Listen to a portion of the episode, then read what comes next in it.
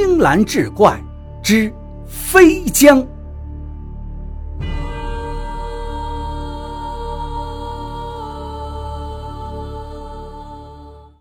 时当嘉庆三年八月，安州官道上骄阳似火，热不可耐，赶路的行旅也不太多。忽听马蹄声响，自南而北间驰来三骑。当头一匹马上是一个四十余岁的中年男子，身材微胖，面白短须，不住地用袖子擦拭额头的汗水。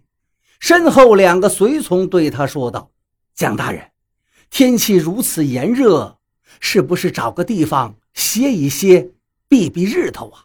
中年男子点头道：“我也正有此意，只是这路边并未见到。”可以休憩的阴凉之处啊！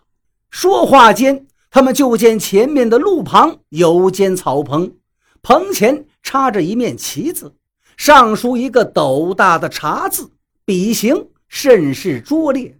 中年男子手指旗帜，笑道：“这才是正打瞌睡来了送枕头的。你们瞧，茶肆不就在眼前吗？”哈哈哈哈说毕，策马向草棚驰去。两个随从精神一振，紧随其后。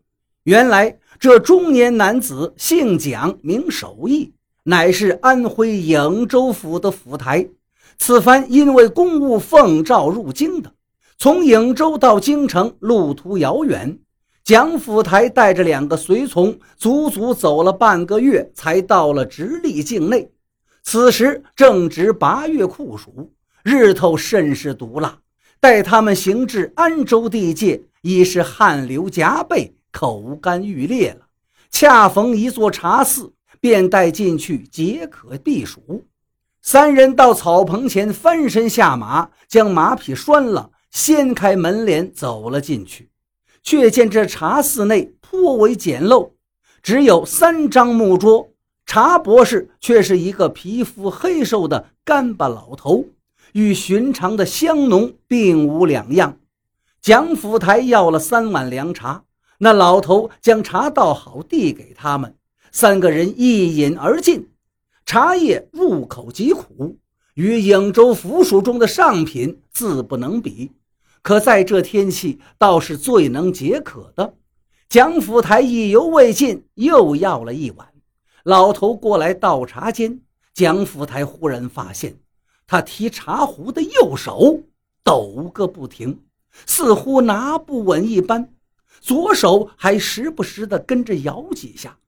蒋府台心地仁慈，寻思这老头或是年龄大了，手脚不便吧，便对他言道：“老丈，还是我来倒吧。”说毕，将茶壶接过，自己倒了。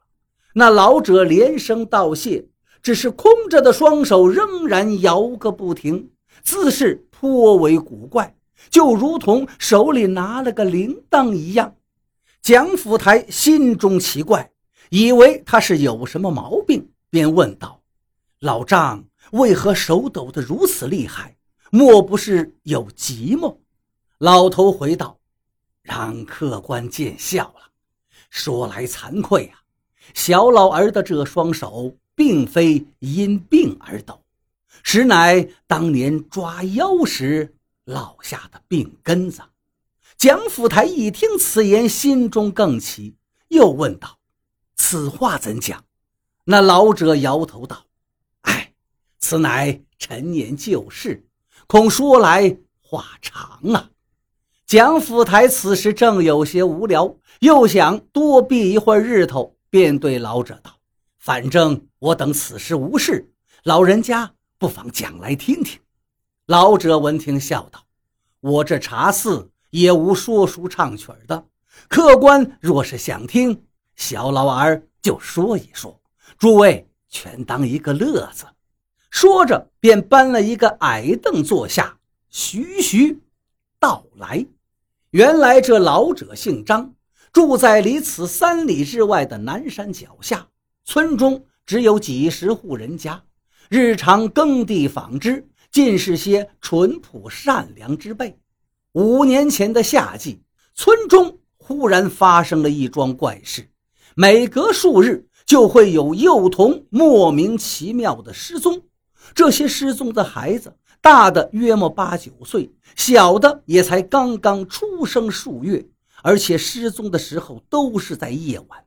有的幼童晚上在外玩耍，可玩着玩着就不见了；还有的父母将孩子放在床上睡觉，一转身，孩子就不翼而飞了。开始只是一两个孩子失踪，后来竟然愈演愈烈，隔三差五就有一个孩子没了踪影。这一下，全村上下大为恐慌，急忙上报了官府。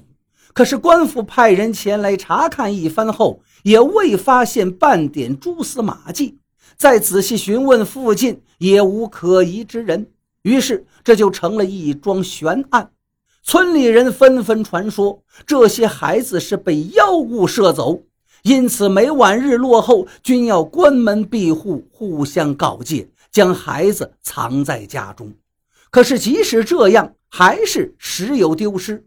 有天夜里，连张老头最疼爱的小孙子也在睡梦中不知所踪了。张老头焦急万分，和家人四处找寻，一时之间却毫无端倪可寻。就在他的孙儿丢失数日之后，村中有个叫刘三儿的村民上山打柴，晚上回得迟了，下山时已是乌云蔽月，路黑难辨。不知不觉竟然迷了路，在山里转悠了大半天，忽然发现山腰有个大洞，洞前怪石嶙峋，杂草丛生。他站在洞口，好奇地往里面看，只觉得黑漆漆的，深不见底，还有阵阵阴风扑面而来，刺人肌骨。刘三生怕洞里住有猛兽，正欲转身离开，突然听见。从洞内传来一阵声响，他心中大惊，以为不是老鼠便是黑熊。扭头四顾，发现洞外恰好有棵三人环抱的大树，他急忙跑到树后躲了起来。只听“嗖”的一声，一条黑影从洞中飞了出来。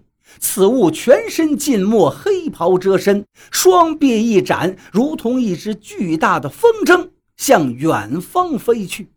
刘三见此情形，更是惊骇。这东西似人非人，形状恐怖，且会御风飞行。难道这就是众人传说中的妖物吗？不到一炷香的功夫，他正在满腹狐疑之际，又听得空中一带御风的声音簌簌作响。原来先前那只妖物又飞回来了。它飞到洞口，便轻轻落了下来。手里还抱着一物，坐在石头上就撕咬起来。此时乌云恰散，月光似水，一泻千里，将方圆数里照得透亮。刘三儿从树后探出半个脑袋，悄悄窥视，不由得他是倒吸一口凉